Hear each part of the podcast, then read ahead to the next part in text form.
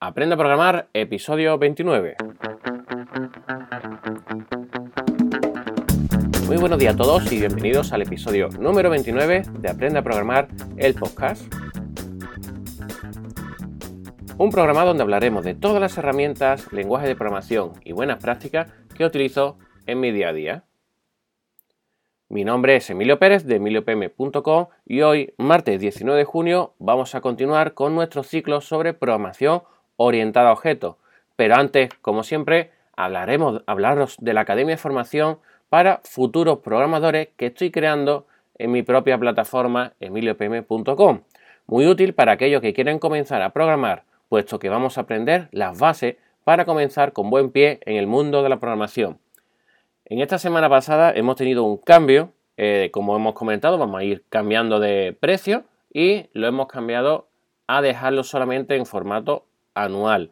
¿Eso qué quiere decir? Que aquellos que quieran suscribirse, a partir de ahora solamente podrán ver el formato anual de 24 euros al, año.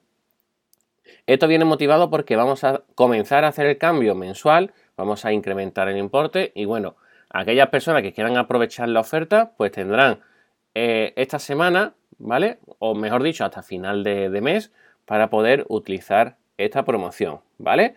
¿Por qué? Porque bueno, ya estamos terminando los dos cursos que hemos comenzado, como sabéis, tenemos una clase cada semana y la siguiente vamos a montar un curso solo para que el, tiempo en el curso en sí sea más corto. Entonces, estimamos que con dos clases por semana, pues en menos de un mes tengamos otra, otra más en el mes de julio ya la tengamos también terminada esa otra. Y también en este caso, voy a hacer un poco de spoiler, pues será de temas relacionados con, Java, ¿vale? Entonces, si os interesa este tema, eh, apuntarse y aprovechar el momento. Bueno, pues ahora sí, vamos a seguir con el tema de la semana sobre nuestro ciclo de programación orientado a objetos y vamos a hablar sobre todo de encapsulación. Dentro de la programación orientada a objetos tenemos diferentes técnicas, ¿vale? Y vamos a ir hablando de cada una de ellas. En más concreto, en esta semana vamos a hablar sobre eso, sobre encapsulación. ¿Qué vamos a querer conseguir con encapsular? Con crear una cápsula alrededor de nuestro objeto. Pues simplemente queremos evitar el acceso eh, a cualquiera de nuestros atributos. Como hemos comentado, una clase tiene atributos y métodos, pues no queremos que se puedan acceder a nuestros atributos desde el exterior. Para eso existen unos modificadores de acceso en nuestro atributo donde podemos indicar que no se pueden acceder desde fuera, es decir, que los atributos sean privados. ¿De acuerdo?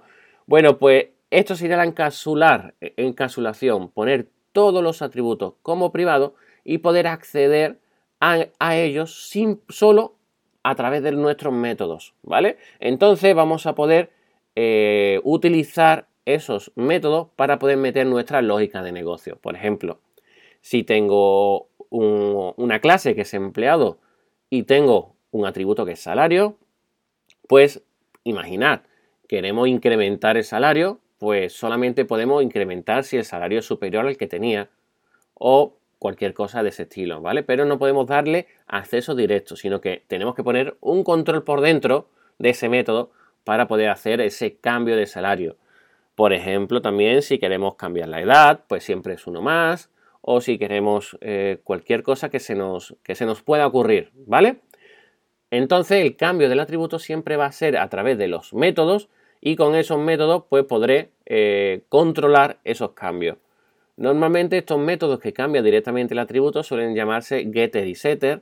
¿Por qué? Porque bueno, el get es para obtener el atributo, el set para modificarlo y el nombre del atributo en sí, ¿vale? es decir, nombre de atributo y el get y el set por delante.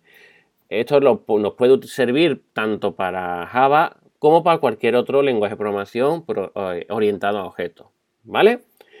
Bien, pues esto sería el término de encapsulación y algo, un concepto interesante es sobre eh, clases o objetos mutables y no mutables. ¿Qué significa eso? Cuando yo creo el objeto, le puedo inicializar con unos datos a partir de lo que se denomina el constructor.